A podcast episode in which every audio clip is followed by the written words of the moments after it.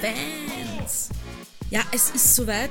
Ich habe euch warten lassen, das ist absolut korrekt, aber ich glaube, ich habe eine ganz okaye Ausnahme und die lautet einfach meine ähm, Operation auf der Hand. Vieles, was dann noch so dazwischen kommt, halt, wenn man sich operieren lässt. Und genau darum geht es heute in meiner Folge, nämlich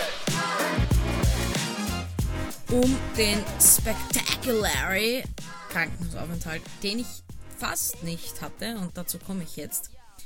Äh, viele haben sich die letzten Folgen angehört. Ich bin bei über 3000 Menschen, die sich alles angehört haben von mir. Ich bin nicht nur dankbar, sondern wirklich überrascht. Also ich dachte das gar nicht, dass ihr euch das so, also fast exzessiv oh, Herrn tätet. Aber umso mehr motiviert es mich, weiterzumachen, noch mehr zu machen. Und deswegen habe ich mir überlegt, dass ich eben gewisse Dinge splitte, die in meine Instagram-Story kommen und gewisse Dinge splitte ich, die in meine Podcast-Folgen reinkommen. Alles, was auf meinen Stories ist, ist auch natürlich im Podcast, aber nicht alles, was im Podcast ist, ist in meinen Stories.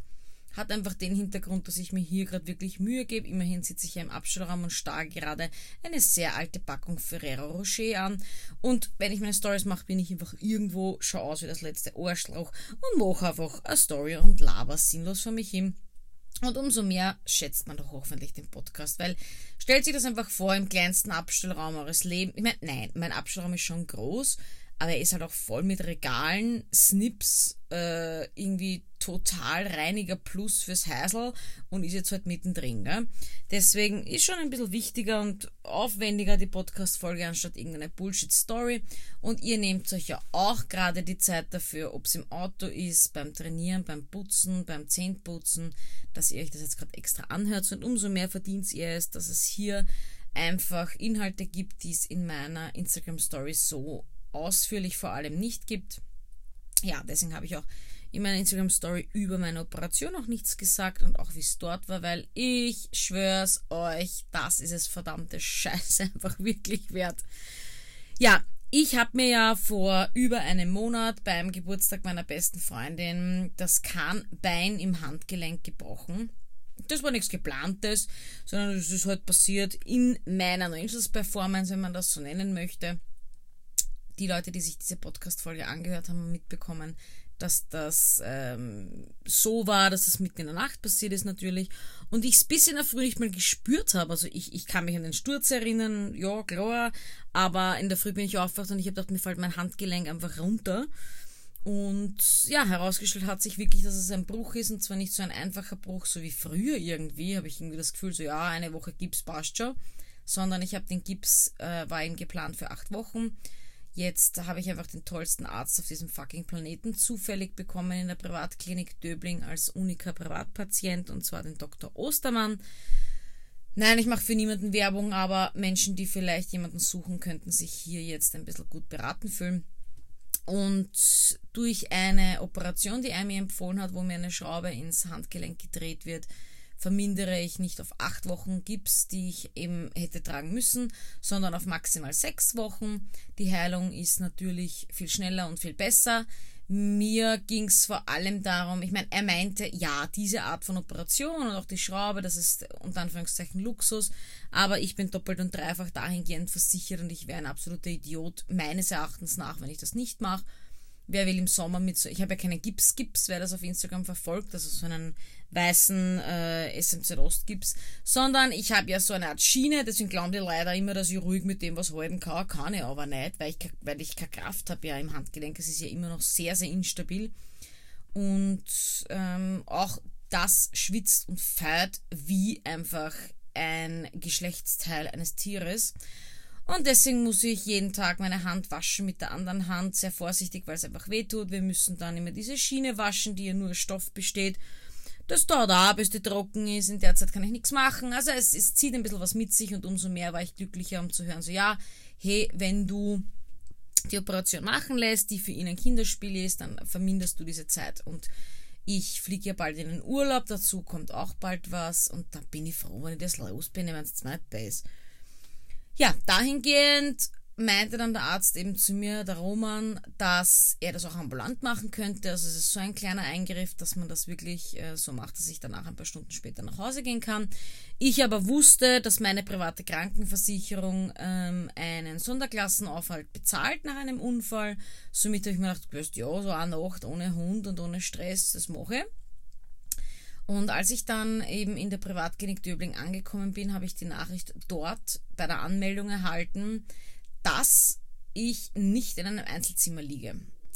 Das wären jetzt vielleicht so manche, die noch nie im Spital waren oder die nicht verstehen, warum, weshalb, wieso mir ein Einzelbett wichtig ist, nicht zu verstehen, aber mir ist es wichtig, vor allem weil ich ja, wie gesagt, im Hintergrund wusste, dass es nicht notwendig ist, dass ich hier über Nacht bleibe und ich habe keinen Bock, mit einer fremden Person mir das Schlafzimmer zu teilen für eine Nacht, wenn ich auch zu Hause schlafen kann.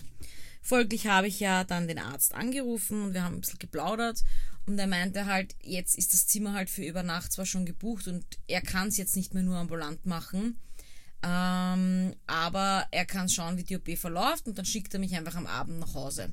Er muss nur schauen, ob die Schwestern ihn, mich entweder nach Hause schicken lassen und oder, keine Ahnung halt, wo mal schauen, was geht, dass die Schwestern mich auf dem Revers einfach ab 10 oder was auf Ausgang lassen und ich komme am nächsten Tag wieder, genieße ein Frühstück, kriege einen Verbandswechsel und schleiche mich.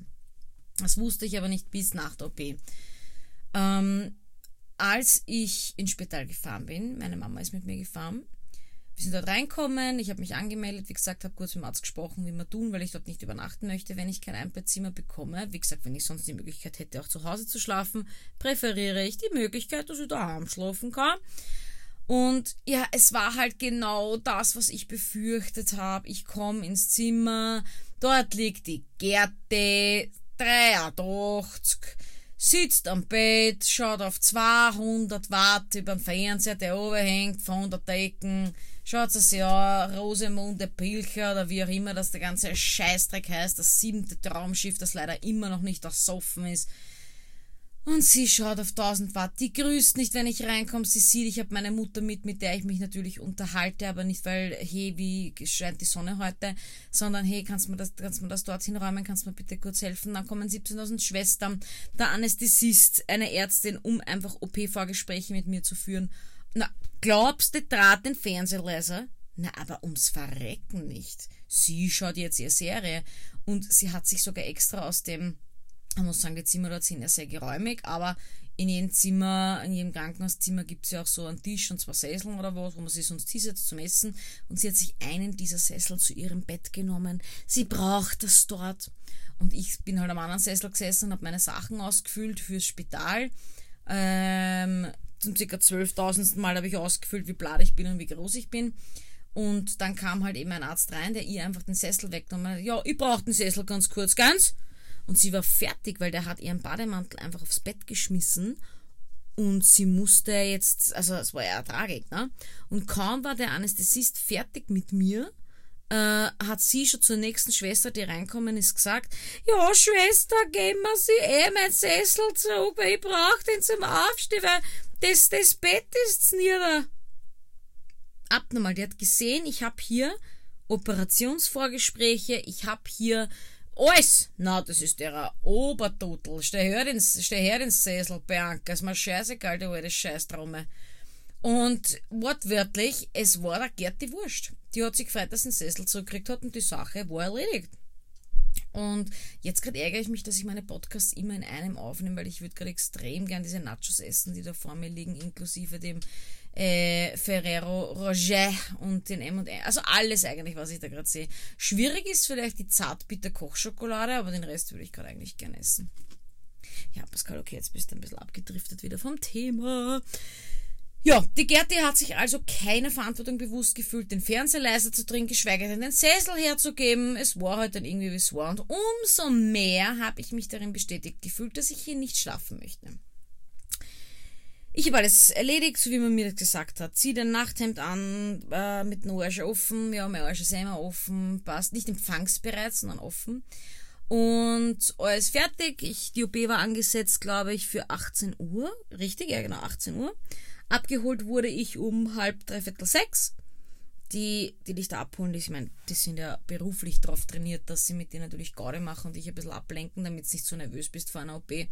Aber für jemanden wie für mich ist halt eine Operation normal. Also andere gehen in den Zeitraum einmal im Quartal zum Hornbach und ich gehe mir halt operieren lassen. Äh, uh, bin ich mir besteppert.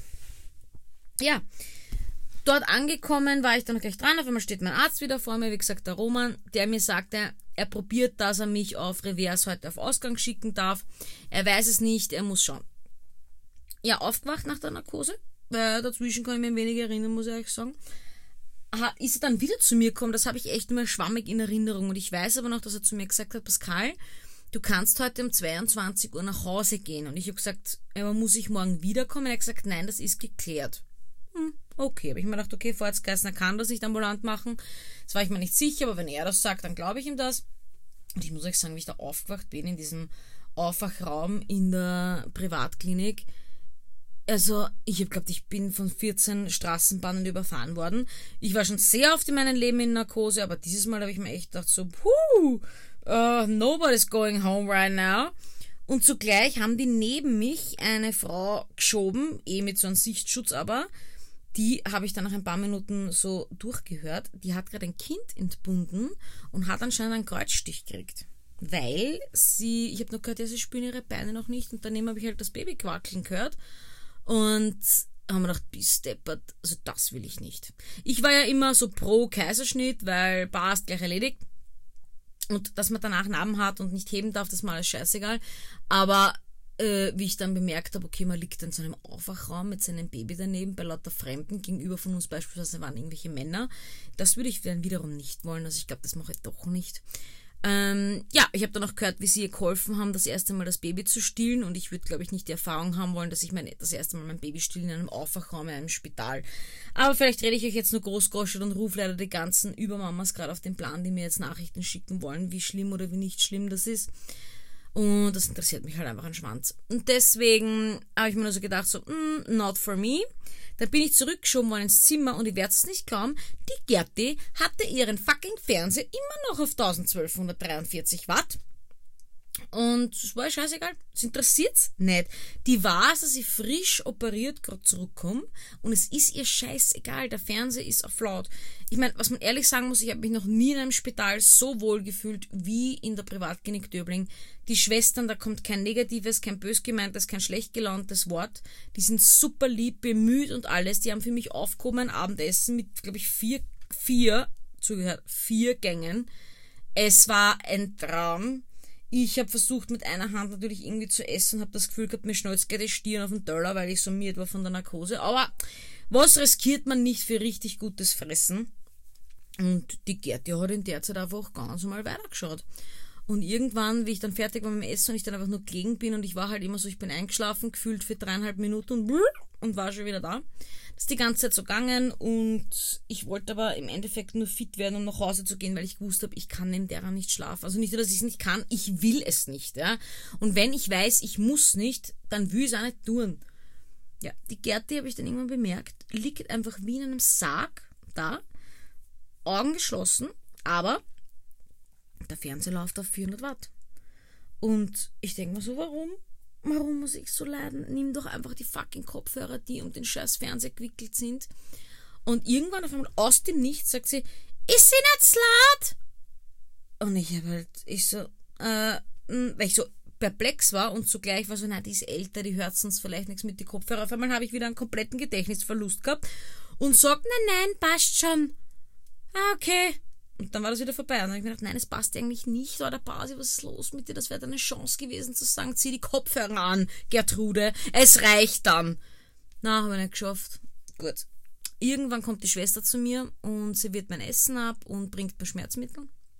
Was ich nicht unbedingt gebraucht hätte. Aber dort ist es halt so, ja, bisschen Schmerzen, kein Problem. Dann nehmen wir gleich was. Und es ist halt genau nach meinem Geschmack. Ähm, als die Schwester in meinem Zimmer war, hat die Gerti die Gelegenheit genutzt und sagt zu ihr, Schwester, können Sie mir helfen? Ich finde den RTL nicht. Ich finde ihn nicht. Und sie sagt, ich weiß auch nicht, Sie müssen da entweder nach oben oder nach unten drücken, um die jeweiligen Sender zu finden. Ja, da ist er nicht. Dann haben die gemeinsam herumgeklickt, nach oben, nach unten, bis der RTL erscheint, wo ich mir denke, okay, Gerti, es wird echt Zeit für die RTL Plus App für dich. Dann haben sie immer den RTL gefunden. Dann sagt sie, ja, und wo ist der unsrige? Und die Schwester war nicht äh, aus Österreich. Das war eine Ungarin oder irgendwie so. Und die hat sich ein bisschen schwer getan, glaube ich, mit dem Wort unsrige. Und ich habe dann nach einem dreimaligen Wiederholen ich gesagt, ich glaube, sie meint den ORF 1. Und sie, ja, den ich. Und die Schwester, aha, okay, und tut da halt herum und findet dann endlich den ORF 1. Und sie sagt, ich nicht gesagt, den Ansa habe ich gemeint. Für uns wieder, und damit meine ich für uns, so wie ich, Österreicherin, hier geboren, absolut österreichischer Haushalt, auch wenn ich zur Hälfte Ungarin bin. Äh, der Ansa ist der ORF 1. Ist ja bei mir auch so gewesen immer. Und deswegen habe ich das, das dann verstanden, um was da geht, aber deswegen würde ich halt keine Schwester rufen. Aber ich heiße ja auch nicht Gerti und bin keine 44.000 Jahre alt. Also, who am I to fucking judge? Dann kam die Schwester wieder, weil sie meine Infusion abgehängt hat. Also die, war, die waren echt tough, aber man hat halt einfach auch am Gang 70.000 Mal gehört, wie sehr da diese Schwestern klug geläutet bei den anderen Zimmern. Wo ich halt wirklich hoffe, dass die die Schwester rufen aus Not und nicht so, hey, äh, wo ist übrigens RTL 2, ich hab so Bock auf Tausche Familie. War es mir aber nicht anscheinend.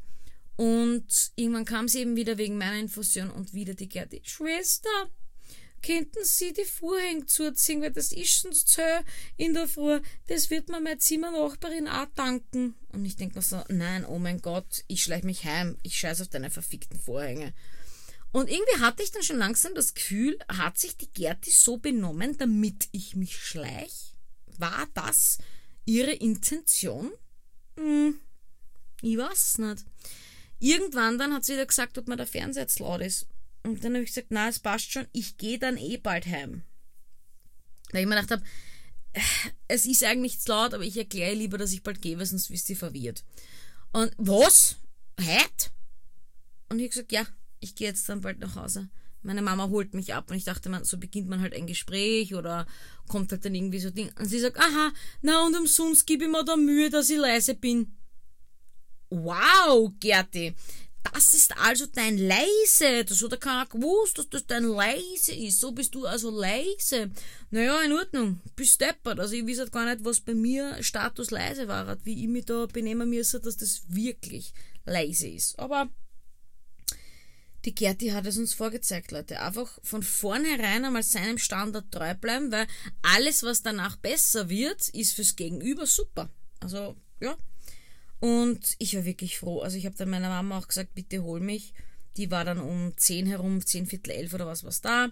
Ähm, die Schwestern waren, diese, also diese Entlassungspapiere, was sie uns verarschen in öffentlichen Krankenhäusern, dass das sechs Stunden dauert. Meine Entlassungspapiere waren, glaube ich, innerhalb von drei Minuten fertig. Ähm, haben genauso ausgeschaut wie alle anderen Entlassungspapiere von anderen Krankenhäusern genauso. Ich war dankbar, meine Mama hat mich geholt.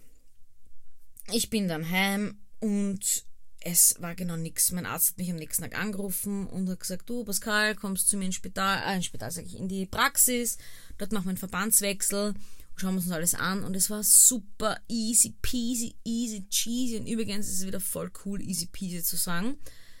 Und ja, so war es auch. Wie gesagt, ich habe dann den ersten Tag echt ein bisschen mühsam verbracht, weil wer es gesehen hat bei mir an Instagram, war mein Arm ja echt verpackt in sowas ganz, einem harten Schuhlöffel, ich weiß nicht, wie ich euch das erklären soll, und bandagiert und Arschlauch und wurscht. Auf jeden Fall äh, war ich froh, zu Hause zu sein und habe dann am Mittwoch Verbandswechsel gehabt, hat das aufgeschnitten, hat genau das Pflaster runtergenommen, die Narbe, wie gesagt, auch hier, wer es gesehen hat auf Instagram, ist minimal klein, also das ist so groß wie die Fläche eines Fingernagels von einem kleinen Finger.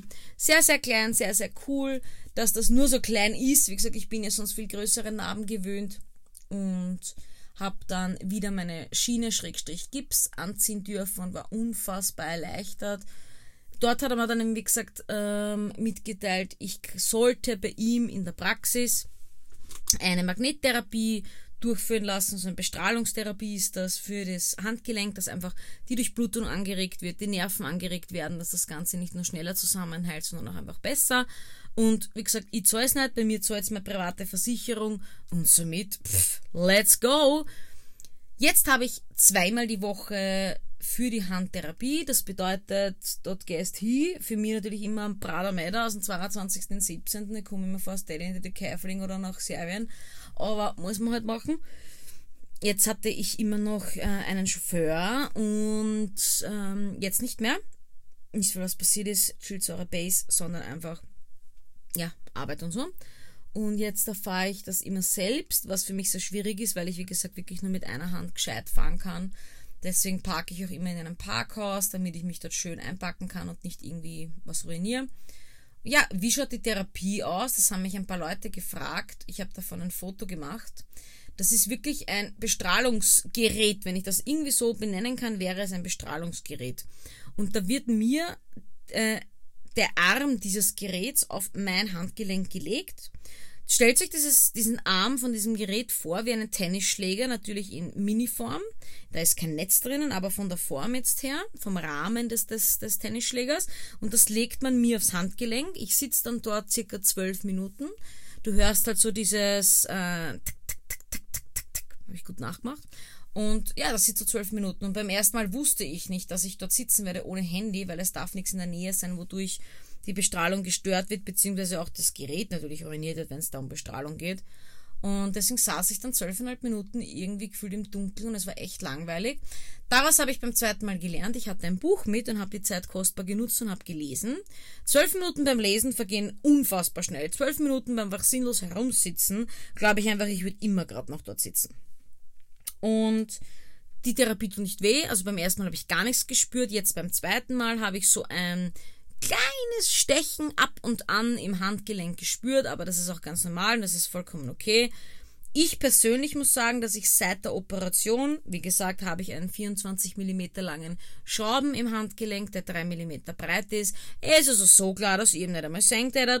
Ich fühle mich schon stabiler, also ich habe das Gefühl, ich kann schon viel besser Dinge halten oder ähm, greifen. Was ich gar nicht kann, ist ziehen oder drücken irgendwas mit der Hand. Ich kann nichts fest, festhalten. Aber das kommt alles, das wird alles. Wie gesagt, jetzt ist es für mich noch extrem out of world, dass ich irgendwann ohne dieser globigen Schiene herumlaufe. Ich habe das Gefühl, wenn ich die Schiene ausziehe, fällt meine Hand einfach, sie bricht ab und liegt am Boden. Und ich kann mir gar nicht vorstellen, ohne dem in zwei Wochen schon herumzulaufen, also fast zwei Wochen. Ja, das ist der Plan. Der Plan ist, dass ich spätestens mit 7. Juni oder so 9. Juni die Schiene ablegen kann. Vorher wird natürlich noch MRT gemacht, damit man wirklich sehen, ob es verheilt ist oder nicht. Aber ich kann es mir nicht vorstellen, weil für mich ist es einfach so, ja, ein, ein Bestandteil jetzt von mir. Nicht nur das, sondern auch, es tut so weh ohne. Deswegen, ja, ich bin natürlich viel zu verleitet mittlerweile, viel zu viel zu machen, was ich auf gar keinen Fall machen sollte mit der Hand, beziehungsweise wegen der Hand, aber ich tue es halt trotzdem. Und ja, schwierig. Man soll halt schonen, schonen, schonen. Ich vermisse halt einfach alles, was ich mit der Hand machen kann. Allen voran das Kochen und das Putzen. Sage ich so, wie es ist und natürlich das Autofahren. Äh, ich kann gewisse Kleidung nicht so unbedingt anziehen, wenn der Ärmel zu eng ist. Ich kann mir nicht mal den BH selber zumachen, gescheit, da muss ich immer herumdrehen und äh, ja. Also es bringt schon so seine Hürden mit sich, kann ich euch sagen. Aber ich bin froh, wenn ich es vom Urlaub, der ja bald ansteht, loswerde, weil ich habe keinen Bock bei 35 Grad zu liegen und dann schwitze ich da in den Gips rein und werde nicht braun darunter. Ich meine, das ist ja das Hauptthema, ja. Dass ich unter diesem Gips nicht braun werde, ist einfach keine Möglichkeiten. Deswegen umso besser, dass das Ding umso schneller wirklich da wieder hinunterkommt. Und ich bin froh, dass es so gekommen ist, wie es gekommen ist, dass ich privat versichert bin und auch an einem Sonntag als Privatpatient in der Privatklinik behandelt wurde und ich nicht acht Stunden wo gesessen bin und gewartet habe. Und dann behandelt mich der Sebastian Müller, der vor drei Wochen noch auf der Meduni gesessen ist. Äh, Assistenzärzte oder Medizinstudenten in allen Ehren, aber na, für mich nicht. Und so ist eigentlich das Thema derzeit mit meiner Hand. Ich finde, das war eh ein sehr langes Thema. Und ähm, zeitgleich übrigens in der Woche von meiner Operation habe ich mit euch eine Fragerunde auf Instagram gemacht. Und die Fragerunde lautete, absolute No-Gos bei Männern. Ich habe über 500 Nachrichten diesbezüglich bekommen. Da war es ordentlich dabei. Deswegen wird es ja jetzt auch dann die Runde, die Runde, nämlich die Woche eine Runde QA geben bezüglich, ähm, was sind nicht No-Gos bei Männern, sondern was sind absolute Pros bei Männern. Und ja, heute möchte ich ein paar der No-Gos besprechen.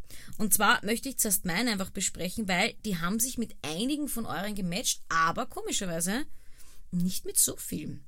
Ähm, für mich zum Beispiel ist ein absolutes No-Go bei einem Mann, muss man immer unterscheiden, finde ich, zwischen Optik und charakterlich. Und das dritte nämlich ist, wie, er, wie sein Leben gestaltet ist. Das hat für mich weder was mit Charakter viel zu tun, noch mit Optik. Ihr habt mir viele Sachen geschrieben, die mit seiner Optik zu tun hatten, die ein No-Go sind. Und natürlich, da waren wir uns, glaube ich, einig. Also ich bin auch der Meinung, jeder Mensch, nicht nur jeder Mann, sondern jeder Mensch muss für mich sehr gepflegt sein. Ich bin da sehr happig drauf.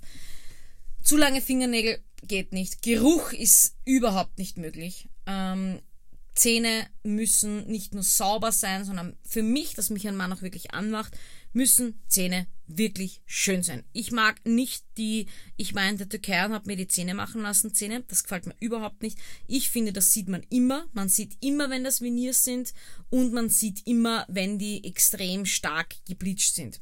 Schrecklich schaut das aus. Ich habe noch nie jemanden gesehen oder getroffen, wo das halbwegs natürlich aussieht und man sich denkt so, mhm, die putzt aber brav, hahaha, da war die Zahnfee tüchtig. Na, habe ich mir noch nie gedacht. Ich habe immer schon gesehen, dass beim Dr. Ötzte mir war es den Antalya. Deswegen, das interessiert mich nicht. Aber Zähne, Nägel äh, und Geruch ist natürlich ein absolutes Muss. Ich bin ganz ehrlich, ich stehe nicht auf den hellen Typ Mann. Also ich stehe nicht auf blonde Haare oder rothaarige. Das ist jetzt nicht so meins. Ich stehe es mir eher auf dunkle Männer und oh mein Gott, wie viele werden jetzt sagen, ja, ich auch, Südländer. Ja, ich bin ganz ehrlich, ich stehe es mir auf die Türken und auf die Araber, so ehrlich bin ich, aber generell einfach auf, auf, auf Dünkler und ich stehe einfach, um was es mir, glaube ich, geht bei Männern, ist, ich stehe es mir vielleicht nicht, dass das ein Türke jetzt ist oder dass es das, und das geht es mir gar nicht, sondern eigentlich eher die Herangehensweise, die die haben. So, und jetzt werden viele aufschreien, weil, oh mein Gott, und Türken, die unterdrücken ihre Frauen und ich fühle euch voll, ich verstehe, was ihr meint und ich verstehe sogar den Art von, die Art von Türke oder Araber, den ihr meint. Den meine ich jetzt nicht. Weil äh, der der mit mir nicht zusammen, zusammen sein können. Mir einsperren und mir erklären, was ich zum Tun und zum Lassen habe oder so. Nein, das meine ich damit nicht.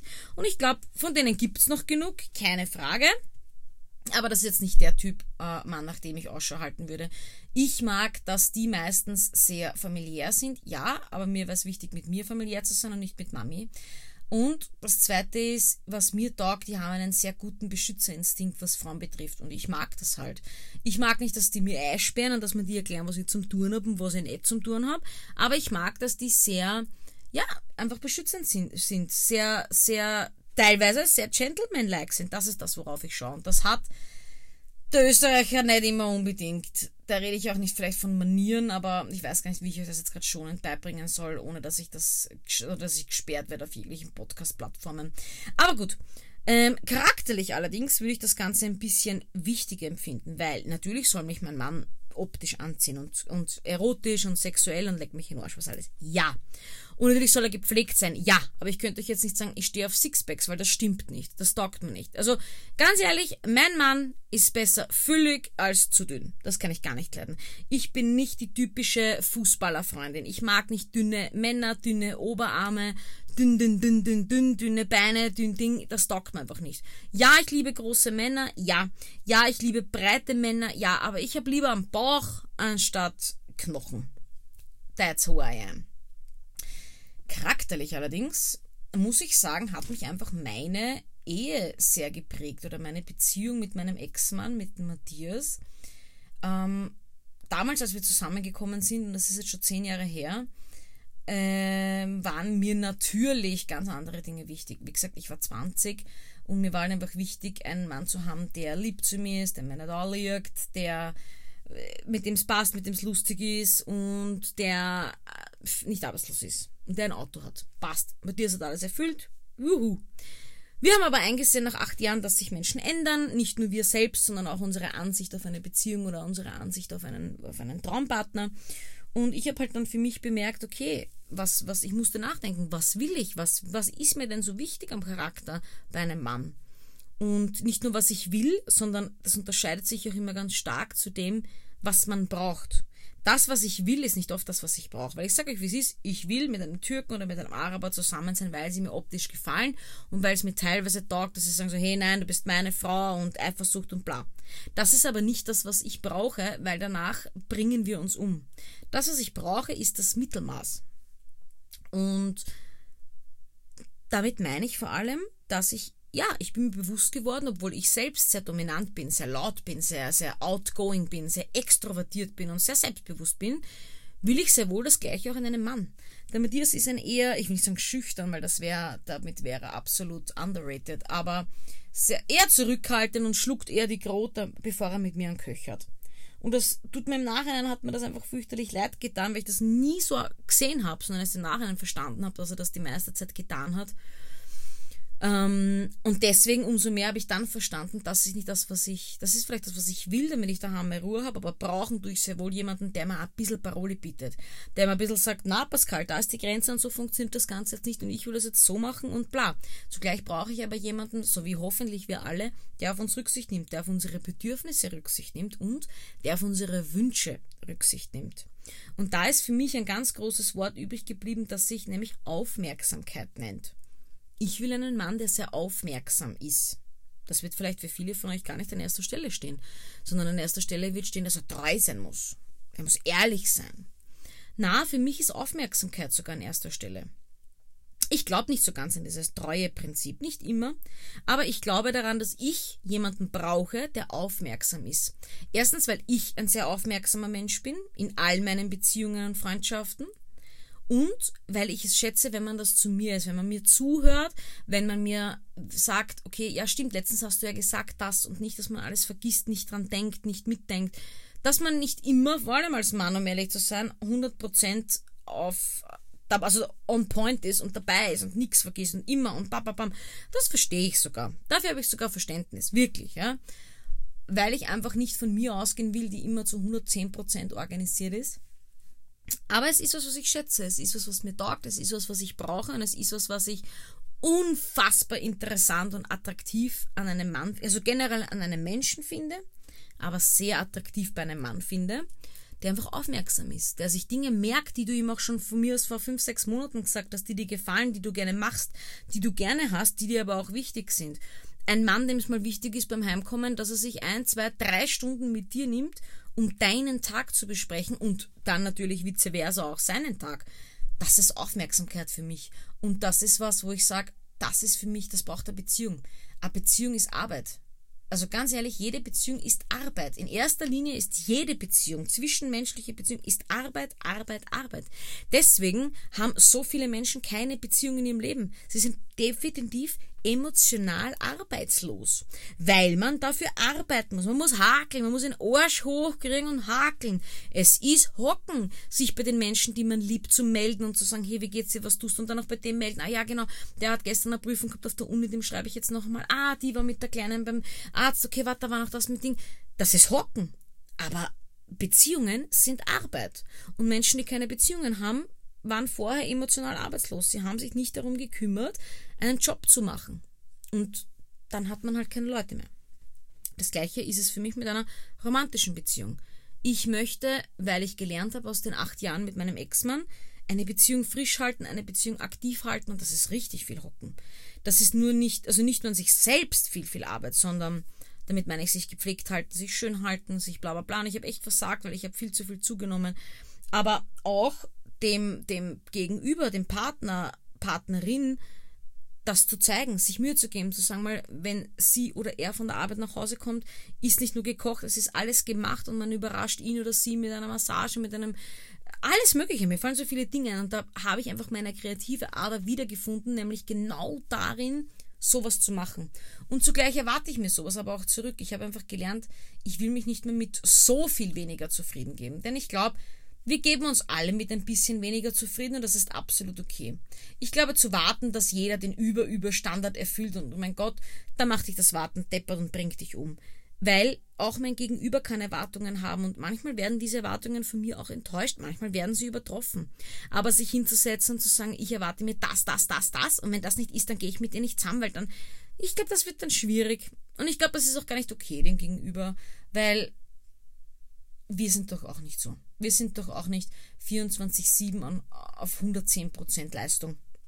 Da gibt es Tage, da sind wir auf 80% Leistung oder auf 40 und wieder auf 140.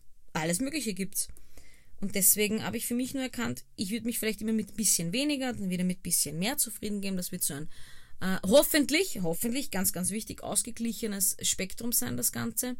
Aber mir war es wichtig, dass ich einen Partner habe, der aufmerksam ist und zugleich versteht, dass eine Beziehung Arbeit ist, aber eine schöne Arbeit. Das ist diese Art von Arbeit, wo du in der Früh aufstehst und happy bist, dass du in die Arbeit fährst und nicht hast bist, dass du die Gefräse dort siehst, sondern es gefreut dir, dass du hakeln gehst. Dass dich, ich zum Beispiel, mich freut, wenn ich um sechs in der Früh aufstehen kann und meinem Mann Frühstück und Mittagessen noch kochen kann, bevor er in die Arbeit geht. Und ihm die Hunde abnehmen und dieses oder jenes machen. Mich freut sowas. Ich bin deswegen nicht Hass, ich bin nicht frustriert oder sonst was.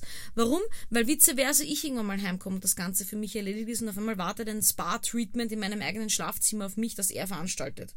Also, und nein, Leute, das ist gerade nicht weit hergeholt. This is fucking happening.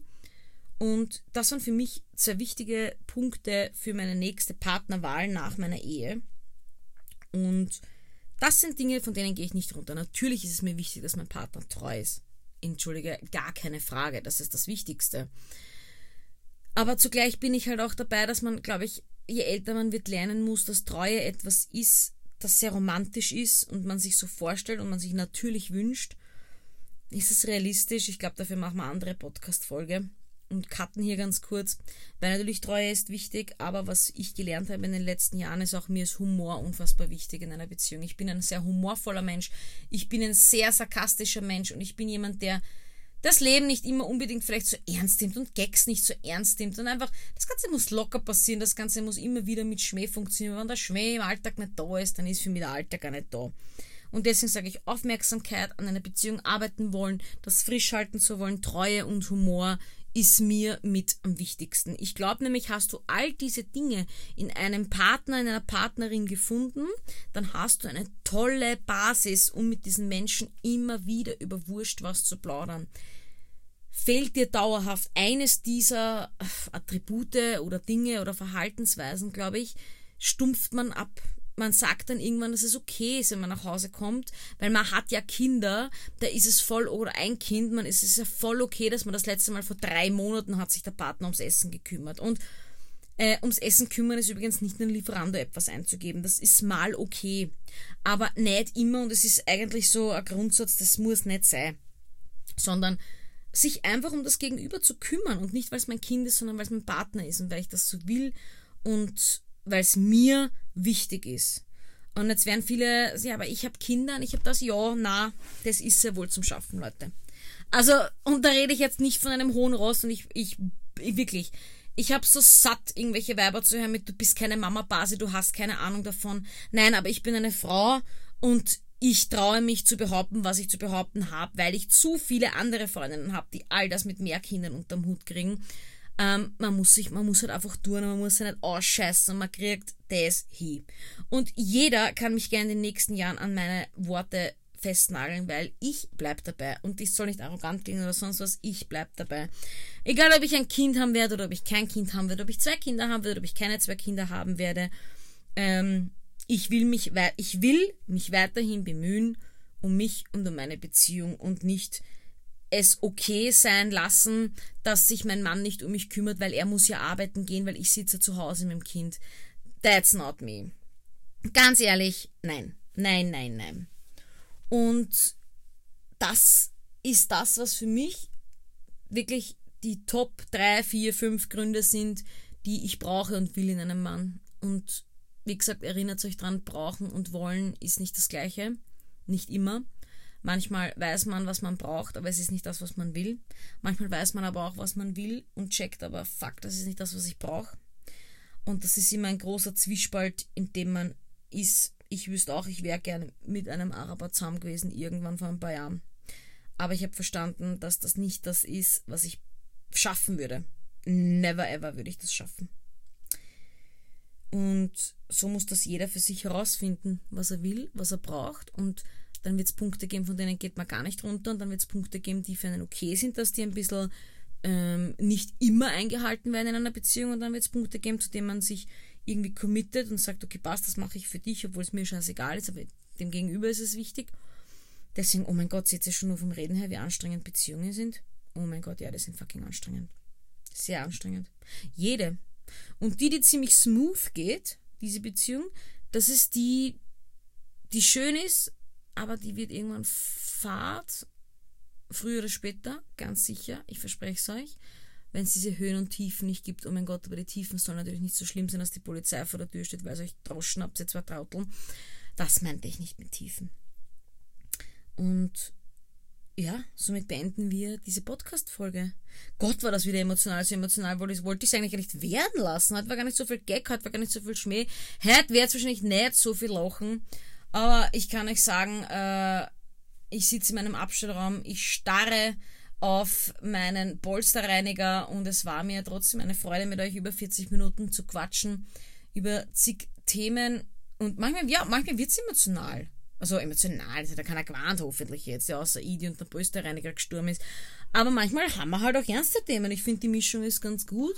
Ähm, und ihr habt ein bisschen gehört, wie es in der Privatklinik Döbling ist. Und ihr habt gehört, wie es mit meinem Arm ist, auch wenn euch das nicht interessiert hat, habt ihr es euch anscheinend trotzdem auch gehört. Die nächsten Folgen werden vielleicht wieder ein bisschen lockerer. Es geht in der nächsten Folge um meinen Sommer 2023 und was da alles ansteht, warum, weshalb, wieso, wie ich es geplant habe, was ich geplant habe, was ich leider noch nicht geplant habe. Und ich freue mich drauf mit euch. Leute, ich wünsche euch ein wunder, wunder, wunder, wunder, wunderschönen Nachmittag, Abend oder Morgen, wann auch immer ihr das gerade hört. Oder ein schönes Wochenende. Ich weiß nicht, an welchem Tag ihr das gerade hört. Ich bin dankbar für euch. Bussi, bussi, tschüssi, tussi.